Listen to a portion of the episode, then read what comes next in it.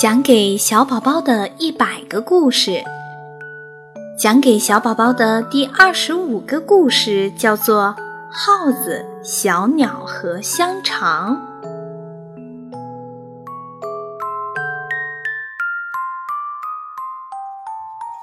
很久很久以前，有一只耗子、一只小鸟和一节香肠，它们是好朋友。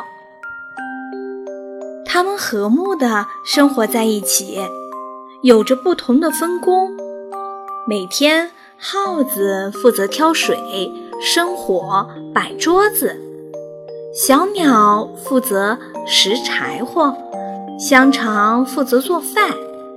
他们各尽其责，日子过得很舒服，很开心。往往，人在生活的太安逸的时候，就总是渴望弄出点新花样，换个活法。有一天，小鸟遇到了另外一只鸟类朋友，小鸟很自豪地向朋友谈着自己惬意的生活现状。那只鸟朋友却嘲笑小鸟是一个可怜的傻瓜，说它辛辛苦苦在外面干活。另外两个伙伴却待在家里干轻松的活儿。老鼠每天生火挑水后，就回到了自己的房间里躺下休息。到了吃饭的时候，才去摆好桌椅，铺上桌布。香肠则坐在锅子边，除了看食物烹饪的事情外，什么都不做。到了要吃饭的时候，只加一点油盐就完事儿了，不到一分钟就干完了。小鸟听了这些话，心里很不是滋味儿。它飞回家，把柴蛋放在了地上。大家与平时一样坐在桌子边吃饭。进餐后都回房睡觉，一直睡到第二天早晨才醒来。还有什么生活比这种默契、合理分工的生活更令人满意的呢？可是小鸟受了朋友的挑拨，心里一直愤愤不平。第二天，它不想到森林里去了。他说自己一直在服侍他们两个，做了很久的傻子，现在应该交换一下工作。家务事应该大家轮着干。听到这番话，老鼠和香肠都非常吃惊，他们不明白小鸟竟然会有这种想法。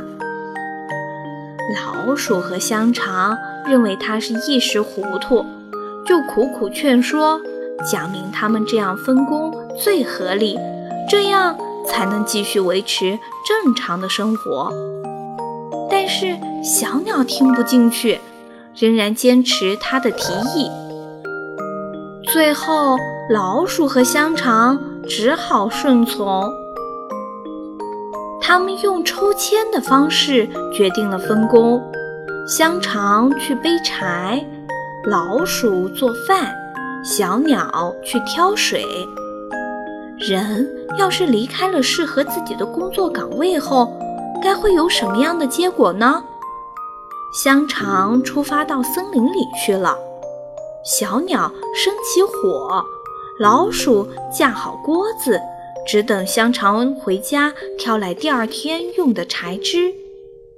但香肠去了很久都没有回来，他俩意识到他一定出事儿了。小鸟飞出去，沿着小路找香肠。但它飞了不远，就发现路边有一条狗。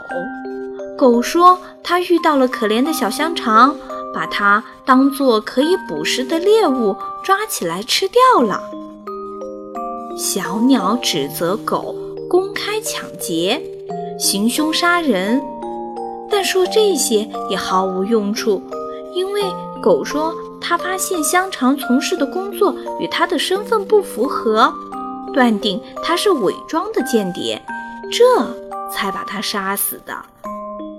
小鸟非常伤心地捡起柴枝，回到了家里，把他所看到的和听到的都告诉了老鼠。他和老鼠都很悲痛，但他们两个商定，最好还是住在一起。小鸟把桌子铺好了，老鼠把菜也做好了。但当老鼠去盛菜时，热气一冲，它一下子就掉进了锅里，连烟带烫，死去了。小鸟来到厨房，想把饭菜端到桌子上去，可他没有看到厨师。他把柴枝翻来覆去扔得到处都是，这里叫那里喊，每个地方都寻遍了，就是找不到厨师。就在这时，灶里的火掉到了柴枝上，柴枝马上燃了起来，火苗四处蔓延，越烧越大。小鸟急忙去挑水扑火，但匆忙间又把木桶掉到井里去了，它也跟着一起掉了下去。唉，一个好端端的家就这样完了。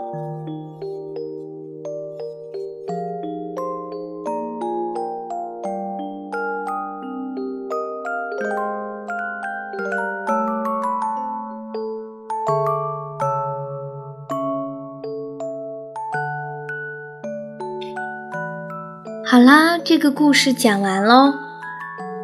其实呀，人都有自己擅长的事情和不擅长的事情。只有做自己擅长的事情时，才能创造工作效率，维持良好的秩序。如果非要打破这种平衡，等待我们的往往不是什么好的结果。所以呀，我们都应该。去做一些我们擅长的事情，也不要随意去打破这样的平衡哦。好啦，亲爱的宝贝，晚安。